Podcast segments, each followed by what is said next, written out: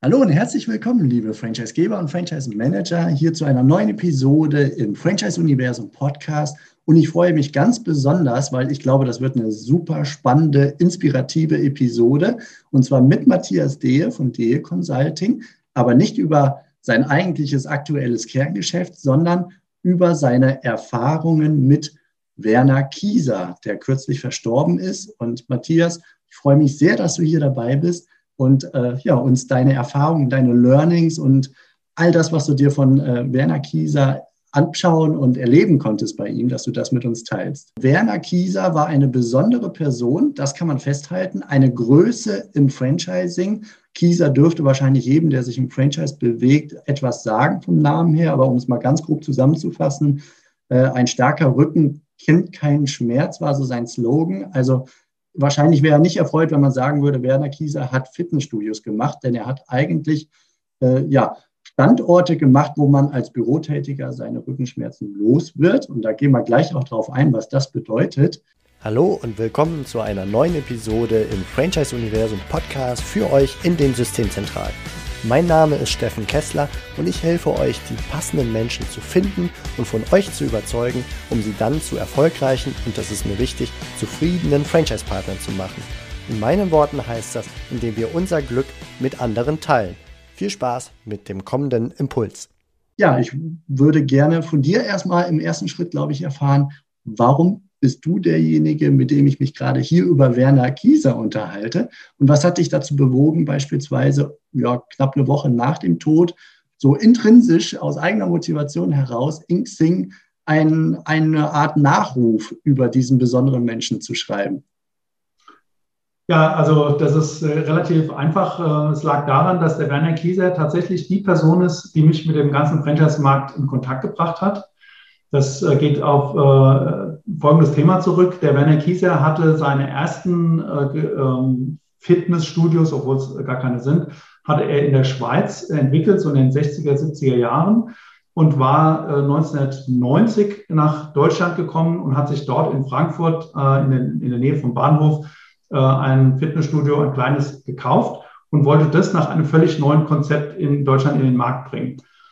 Ähm, hatte zwei Jahre erstmal intern rumgebastelt und äh, zu dem Zeitpunkt war ich eben ein junger, frisch gebackener, ich nannte mich damals Wirtschaftsberater als Angestellter einer größeren äh, Wirtschaftsprüfer- und Steuerberaterkanzlei und hatte eben genau die, die Akte Franchising Werner Kieser bei mir auf dem Tisch. Äh, ich kannte weder den Werner Kieser noch, noch äh, was Franchising bedeutet, äh, aber habe sozusagen mit ihm gemeinsam von 93 bis 95 äh, die Strukturen der, der Kieser-Trainings in Deutschland ähm, entwickelt und von 95 bis 98 dann die Expansion mit den Franchise-Partnern in Deutschland von Werner Kieser begleitet, äh, so als Gründungsberater für die Franchise-Partner, als äh, Unterstützung bei Bankgesprächen und so weiter.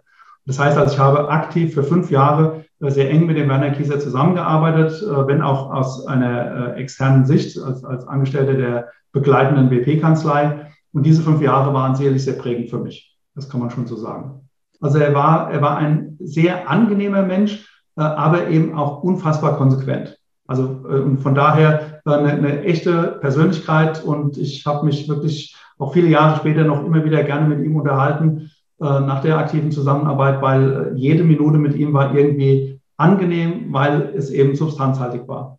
Ja, du hast gesagt, er hat vorher immer an alles gedacht und welche Konsequenz hat es? Und zwar bei allen Fragestellungen sehr tief.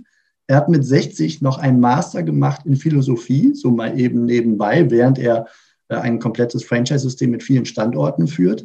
Er ist immer um 4 Uhr aufgestanden und hat bis zum Frühstück gelesen. Und er ist am Tag vor seinem Tod, wohlweislich ist das vermutlich nicht äh, von ihm geplant gewesen, aber irgendwie ist auch selbst das konsequent, ist er am Tag vor seinem Tod äh, in einem Kieser-Studio noch trainieren gewesen. Und genau. ja, das in Summe ist doch schon sehr markant als Mensch. Also äh, er war ein sehr gebildeter Mensch. Das heißt also, er hat tatsächlich äh, sehr breit sich, äh, sich informiert über die Dinge, deswegen hohe Leseanteile. Also es war ihm immer wichtig, äh, sein Wissen immer ständig weiter zu aktualisieren. Ähm, er war auch äh, in, in dem Bereich der Geräteentwicklung ein, ein ganz extrem kompetenter äh, Counterpart zu den, zu den Ingenieuren von diesen Gerätschaften. Also das, der hat auch eine sehr hohe technische Kompetenz. Seine Frau als Medizinerin und er, die haben zusammen eben wirklich Grundlagenarbeit äh, in dem Bereich gemacht. Und auf der anderen Seite ist eben sein Konzept und seine, seine, seine ganze Lebenseinstellung immer, äh, hat immer darin bestanden, dass er gesagt hat, völlig unabhängig vom Alter, musst du deine Muskeln, musst du deinen Körper pflegen. Das musst du, das, er hat es immer mit Zähneputzen verglichen. Hat gesagt, das muss keinen Spaß machen. Ne? Also für ihn war das nicht ein Fitnessthema, sondern es war eine Gebrauchsfähigkeit der Muskulatur. Die musste erhalten werden. Und das hat er konsequent jeden Tag gemacht. Also sein Kieser Training äh, zweimal die Woche, aber also die eigentlichen Trainingseinheiten. Und er war tatsächlich noch äh, unmittelbar, bevor er verstorben ist, war er eben immer noch auch in seinen eigenen Kieser-Studios und hat dort seine Muskeln eben äh, auf dem Niveau, äh, wie es äh, altersgemäß eben sinnvoll ist, hat er die Muskeln äh, stark und fit gehalten. Und er ist also wirklich in fitem Zustand, äh, ist er dann eben von uns gegangen. Das, das kann man so sagen. Also fand ich auch sehr beeindruckend, wie ich das gehört habe. Was du gerade gesagt hast, ist eigentlich schon die Hinführung zum ersten großen Themenblock, was wir uns durchaus bei ihm abgucken können, nämlich ähm, das Thema der Zielgruppe und der Klarheit der Zielgruppe. Er hat sich auf ein klares Problem spezialisiert. Ja, das war, äh, das fand ich äh, zum Beispiel eine kommunikativ extreme Leistung. Also der Werner Kieser, das muss man äh, vorausschicken, kam ja als zu dem ganzen Thema über sein Hobby Boxen. Werner Kieser ist in, Jugend, in Jugendzeiten ein Boxer gewesen, hat Boxen als Hobby betrieben und hat dann irgendwann eine relativ schwere Verletzung abgekriegt und konnte nicht mehr Boxtraining machen und suchte dann nach einer Trainingsalternative, weil es eben mit dem normalen Boxtraining nicht mehr ging. Und so kam er zu dem Thema Kraftsport, also Muskeln trainieren. Und das war damals aber eine Domäne, die war im Fitnessmarkt positioniert. Ne? Diese, diese Kraftsportler, die dann später auch diese Bodybuilder-Szene dann entwickelt haben, das war in den 60er Jahren ein Thema. Das war eben ein Kraftsport, ein, ein Fitnesskonzept. Und äh, mit dem hat er angefangen und hatte da auch seine ersten, die ersten Geräte, die hat er selber zusammengeschweißt und so ganz irre Sachen. So, und dann hat er aber einen entscheidenden Sprung geschafft. Er hat nämlich dann irgendwann gesagt, wen aus, aus dem riesengroßen Kreis aller Menschen, wen möchte ich eigentlich bedienen und womit? Und da ist er eben, weil er durch diese Verletzung Schmerzen hatte und durch das Krafttraining diese Schmerzen reduziert wurden, ist bei ihm der Groschen gefallen, dass er gesagt hat, wen gibt es denn noch auf der Welt, der Schmerzen hat, wo eventuell Krafttraining die Lösung für sein könnte. Und da ist er dann quasi hängen geblieben an dem riesengroßen Pool an Menschen, die als Büroarbeiter auf dem Stuhl den ganzen Tag sitzen und regelmäßig Rückenschmerzen haben. Und auf diese Kerngruppe hat er dann angefangen, sein ganzes Denken auszurichten und hat dann sich überlegt, wie kriege ich das hin, dass jemand, der Rückenschmerzen hat, durch Krafttraining diese Schmerzen verliert. Das war weder wissenschaftlich anerkannt noch irgendwie äh, äh, empirisch schon alles nachgewiesen. Da war Werner Kieser derjenige, der das im Prinzip überhaupt erstmal zur, zum Lösungsweg entwickelt hat. Und als er das dann hatte, als er diese Zielgruppe hatte, hat er sich dann rumgedreht und hat dann gesagt, und was will alles dieser Kunde nicht? Und was biete ich ihm dann eben nicht an?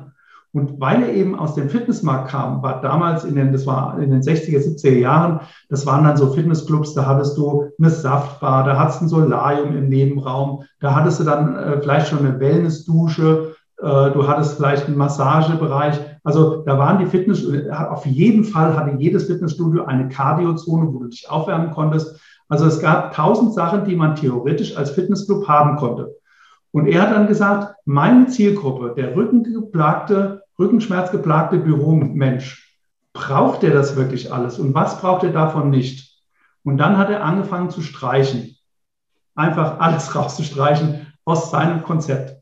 Und wie weit er da gegangen ist, war, das war so ultra weit, dass es quasi dem Endkunden nicht mehr zu kommunizieren war, dass sich das eigentlich noch um so eine Art Fitnessstudio handelt. Also kleine Anekdote dazu. In Hamburg hat er ein Studio aufgemacht und das war total puristisch, quasi Industrielook, die, die Halle, die Geräte sahen ganz komisch aus, also gar nicht so wie ein normales Fitnessgerät aussah. Da sind Frauen reingekommen, da, war, da ist eine Frau in Hamburg reingekommen und hat dann gesagt, sagen wir, ist es hier eine Kunstausstellung? Also die hat es nicht mehr als Fitnessclub erlebt. So, und das war aber genau dem Kieser sein Ding. Er hat gesagt, alles weg, was vom Kern ablenkt. Und der Kern ist Rückenschmerzen durch Krafttraining aufheben oder zumindest massiv reduzieren. Und das kommunikativ hingekriegt zu haben, hat ihn mehrere Jahre gekostet. Also die ersten Jahre waren völlig unerfolgreich. Nicht, weil das Produkt nicht funktioniert hätte, weil schon die ersten, die da hingegangen sind, hatten da keine Rückenschmerzen mehr, aber du hast den Leuten nicht erklärt gekriegt. Und das ist eine meiner großen Learnings, auch für mich selber, dass wenn du dich auf eine Zielgruppe konzentrierst und das wirklich von A bis Z durchdenkst, dann und alles wegtust, was ablenkt von diesem Kernkundenwunsch erfüllen, dann brauchst du vielleicht Durchhaltevermögen, aber am Ende, wenn eben dieses Produkt kommt, wenn die Leistung kommt, wenn eben der Schmerz weg ist, dann kannst du nicht unerfolgreich sein. Du musst halt durchhalten. Und das hat der Werner Kieser gemacht. Der hat vier Jahre gebraucht, bevor er wirklich äh, in die, in die sag mal, wirtschaftlich gute Zone kam. Äh, davor war das echt ein, ein ganz schwieriges Geschäft für ihn, aber er hat es eben durchgehalten. Und diesen Fokus und die Konsequenz, dabei zu bleiben, also ne, jetzt nur mal nochmal in dem Bild, er hätte ja, als es ihm wirtschaftlich noch nicht so gut ging, hätte er ja vielleicht Saft verkaufen können oder er hätte noch eine, ein Solarium reinstellen können, wo er noch ein paar Euro mit verdient. Und das hätte er auch gut gebrauchen können, das Geld. Aber das dann eben nicht zu tun, sondern dran zu bleiben, in dem Fokus zu bleiben, das ist für mich eine der größten Leistungen, die der Werner Kieser hingekriegt hat. Ja, sehr spannend. Also schon wichtige Impulse, denke ich, für jeden, der zuhört, mal zu überlegen, was ist denn meine Zielgruppe? Wie mhm. klar oder schwammig bin ich in meiner Zielgruppe? Nehme ich X und Y und noch ein bisschen Z dazu, wenn der anklopft? Und äh, ja, was will diese Zielgruppe denn explizit nicht? Worauf kann ich verzichten? Was hat denn Werner Kieser gesagt, wenn, wenn man ihn gefragt hat, warum es bei ihm keinen Saft gibt, wo du das genommen hast?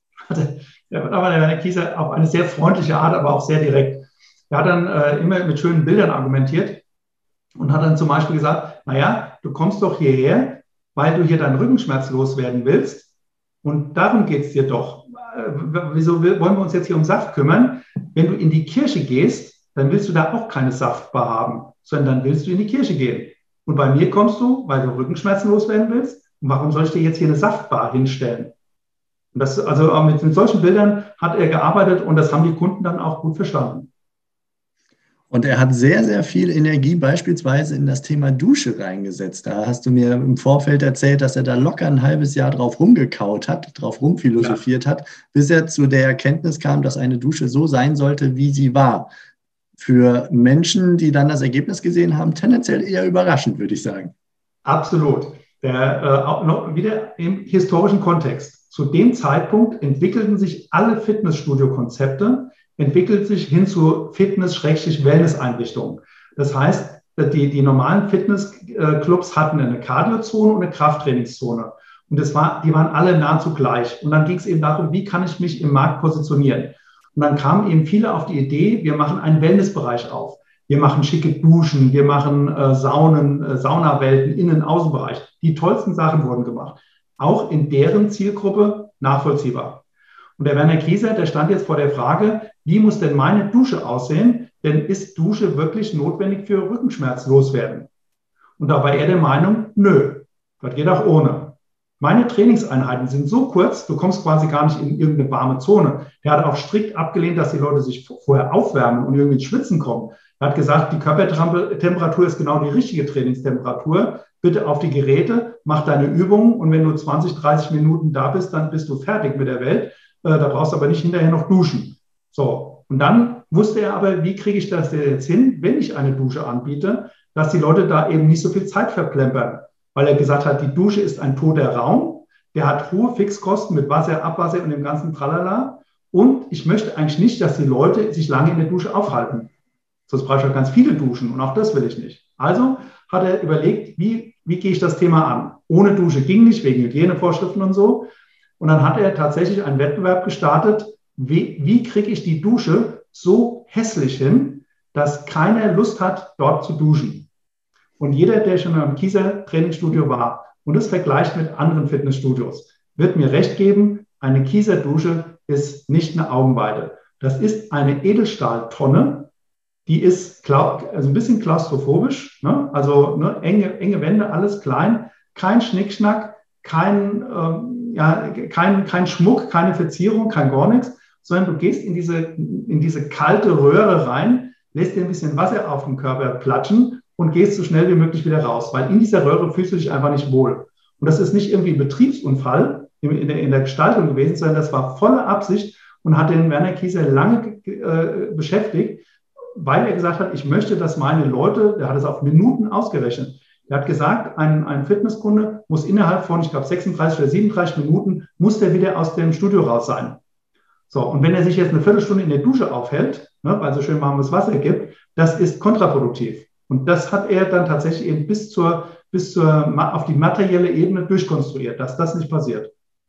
Ein schönes, schönes, anschauliches Beispiel für diese ja, tiefe Konzentration bis in die Tiefe, aber gleichzeitig auch eine extrem mutige Konsequenz, würde ich sagen. Also das muss man sich erstmal trauen, ja. so einen Schritt zu gehen. Der, äh, nochmal, der, der Werner Kiese hat von, äh, der hat 90 sein Studio, äh, sein Studio, sein erstes Studio in Deutschland, in Frankfurt gekauft. Hat da bis 1995 nur auf diesem einen Piloten rumgearbeitet. Hat dann noch zwei oder drei Piloten in Hamburg, Köln und München eröffnet und dann mit Franchising angefangen. Das heißt, die ersten Schritte, und es waren mehrere Jahre, hat er nur mit Eigenbetrieben experimentiert.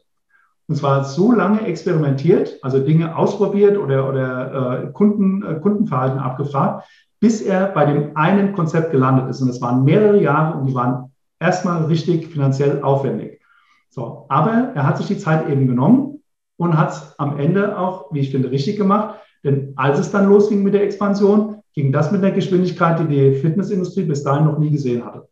Hm, das ist ein wichtiger Impuls vielleicht für diejenigen, die über den Aufbau eines Franchise-Systems nachdenken und die ja häufig, würde ich sagen, dazu neigen, Partner zu akquirieren, schneller als sie auf dem, auf den Bäumen sein können.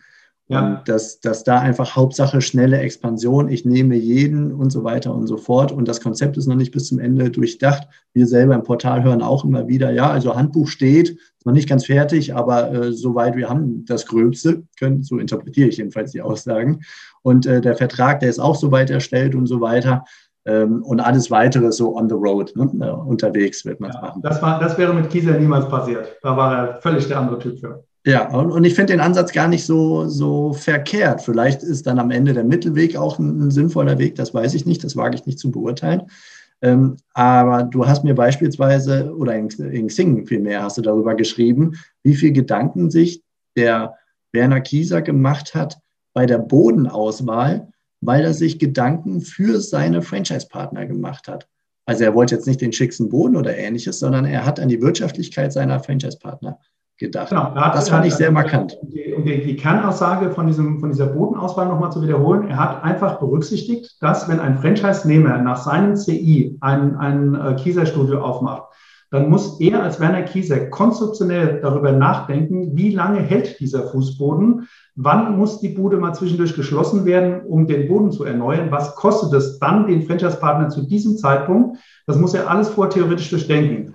Und wenn er dann im Konzept einfach anstatt 18 mm 21 mm Eichenparkett reinlegen lässt. Das kostet dann vielleicht am Anfang irgendwie 2.000, 3.000 Euro mehr, aber es löst ein Riesenproblem am Ende der Erstvertragslaufzeit beim Franchise-Nehmer.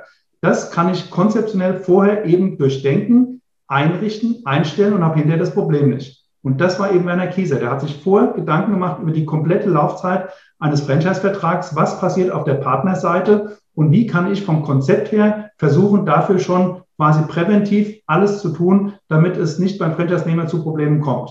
Und deswegen hat es so lange gedauert, äh, diese Dinge vorher eben äh, zu durchdenken. Und er war einer, der hat es wirklich durchdacht bis in die letzte äh, Nebenrille rein.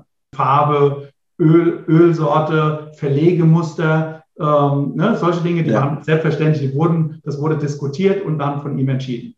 Unfassbar. Auch übrigens ein wichtiger Punkt, Werner Kieser war einer, der viele Experten um sich herum hatte für die unterschiedlichsten Bereiche, aber entschieden hat er es immer selber. Er hat sich fünf Meinungen angehört. Wenn er, wenn er da nicht klar kam und nicht zu einer Entscheidung kam, hat er die nächsten fünf angefragt. Und er hat so lange nachgefragt, bis er selber in der Lage war zu entscheiden. Aber er hat nie einem Experten das Recht gegeben, für ihn zu entscheiden, sondern er hat es immer selber entschieden, weil er gesagt hat, ich muss es am Ende auch selber verantworten. Und das, so, so war er eben gestrickt. War er denn durch diese Akribie nicht am Ende unglaublich langsam? Ja, er war langsam. Also äh, nochmal, die, die, ich war parallel dazu ja auch im Fitnessmarkt damals noch aktiv äh, als, als, als äh, äh von, der, von der Wirtschaftsprüfergesellschaft, habe ich auch andere Fitnessclubs betreut.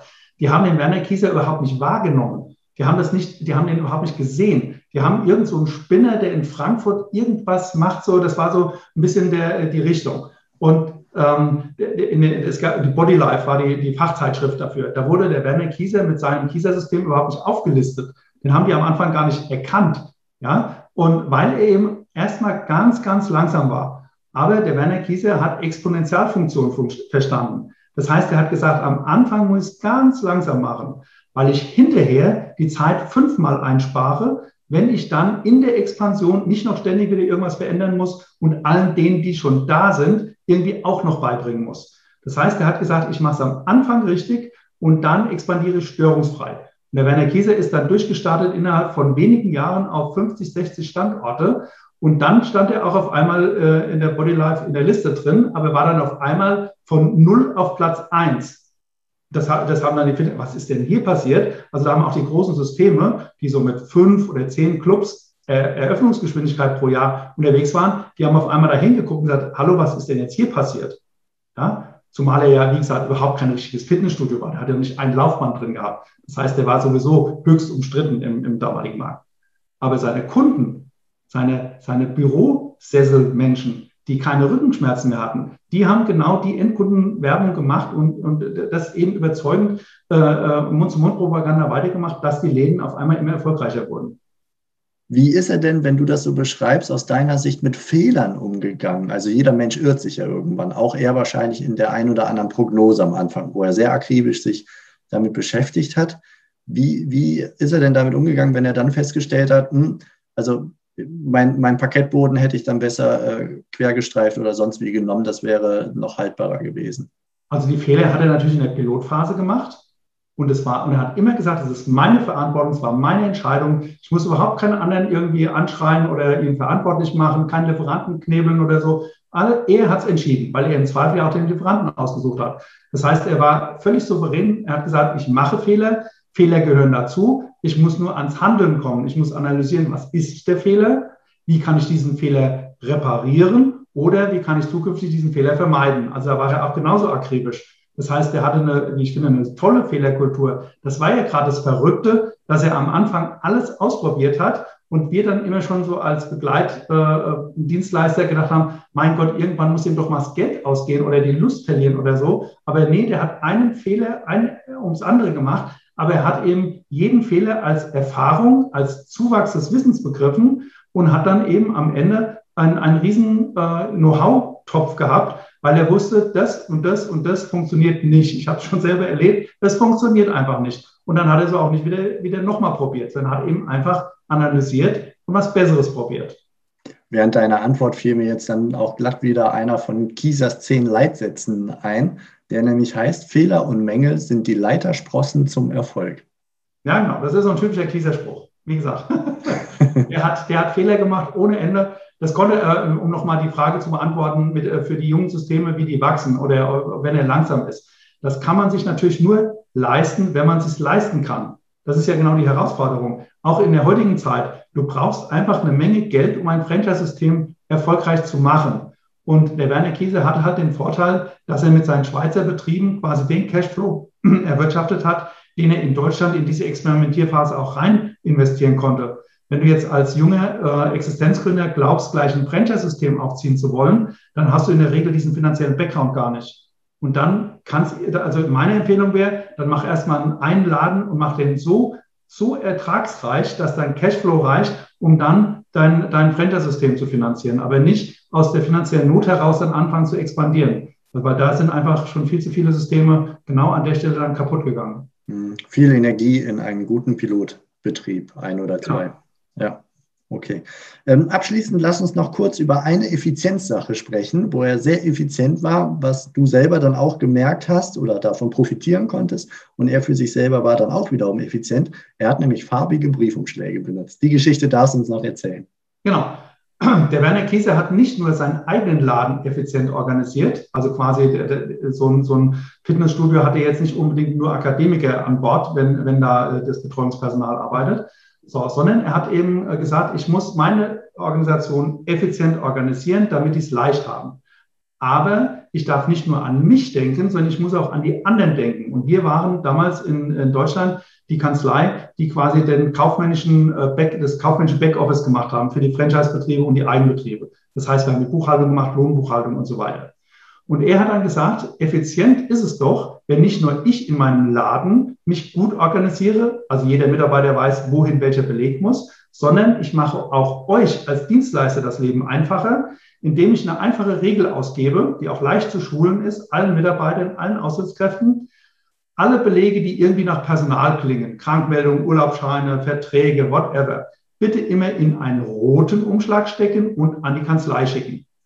Alle Kundenverträge bitte in einen grünen Umschlag stecken und an die gleiche Kanzlei schicken. Und äh, alles, was eben normale Buchhaltungsbelege waren, so Quittungen, Tanken etc. pp., alles in einen weißen Umschlag stecken und auch wieder an die gleiche Kanzlei schicken. Das heißt, wir haben im Zweifel von einem Kieserstudio am gleichen Tag drei unterschiedlich farbige Briefumschläge gehabt. Aber weil wir das so bekommen haben, konnten wir in der Kanzlei die Belegflüsse schon von vornherein anders organisieren. Das, die liefen in eigene Abteilungen rein. Und der Lohn der Arbeit war, dass die Betreuungsrechnung, die jeder Kieser-Franchise-Partner äh, bekommen hat von uns, ist natürlich viel günstiger ausgefallen, als es klassischerweise gewesen wäre. Das heißt, der Werner Käse hat nicht nur an die Effizienz in seinem Laden gedacht, sondern er hat über den Tellerrand rausgeguckt und sich überlegt, wie kriege ich die Kostensituation für meine Franchise-Partner in den Griff und hat quasi ähnlich wie später der Lopez in der Automobilindustrie, hat er damals in seinen Kieser-Trainingsstudios hat er schon dafür gesorgt, dass auch die Dienstleister entsprechend äh, mit in diese Effizienzsteigerung äh, mit eingebaut waren. Und das war mit den farbigen, diese farbigen Briefumschläge, die haben ja keinen Meter mehr gekostet. Das war einfach nur eine Frage der Organisation. Ne? Das, das hätte vor 30 Jahren, so lange ist es ja mittlerweile her, hätte das jedes Unternehmen so machen können. Aber ich kenne keins außer dem Werner Kieser, der das auf die Art geregelt hätte. Da war der einfach weiter als andere in Sachen Organisation. Effiziente Organisation, bevor es die IT gab. Aber so genau. von der Denke her war es schon, IT. schon IT-artig, möchte ich mal sagen. Richtig. Super, lieber Matthias, vielen Dank. Das war der erste Teil eines Einblicks in, naja, man kann fast schon sagen, das Leben eines Werner Kiesers oder das Leben eines Begleiters von Werner Kieser, der eine Größe, eine wahrliche Größe im Franchising war. Und ich danke dir, dass du diese Impulse mit uns geteilt hast und dass wir in der nächsten Episode, liebe Zuhörer und Zuschauer, mal darüber sprechen, wie hat denn Werner Kieser die internationale Expansion gehandelt und wie hat er seine Franchise-Partner ausgewählt. Ich glaube, das sind zwei sehr franchise-spezifische Themen, die nochmal eine ganze Menge an Inspiration und Impulsen für uns in unserem Franchise-Alltag bereithalten können. Matthias, dir vielen Dank für die Einblicke ja, und bis zur nächsten Episode. Ciao. Tschüss. Das war's für heute von mir hier im Franchise-Universum Podcast. Ich freue mich, wenn für euch ein passender Impuls dabei war und wenn ja, dann leitet ihn gerne an eure Kollegen innerhalb der Systemzentrale weiter und ganz besonders empfehlt sehr gerne diesen Podcast an eure befreundeten Franchisegeber und Franchise-Manager, denn es ist natürlich noch lange nicht jeder in der Podcast-Welt angekommen. Und sehr gerne hinterlasst mir eine nette Bewertung auf iTunes. Das hilft mir, diesen kleinen Nischen-Podcast für die Franchise-Wirtschaft leichter auffindbar zu machen. Ich wünsche euch eine gute Zeit, teilt euer Glück, euer Wissen, euren Erfolg mit euren Franchise-Partnern. In diesem Sinne macht es gut, bis zur nächsten Episode. Ciao.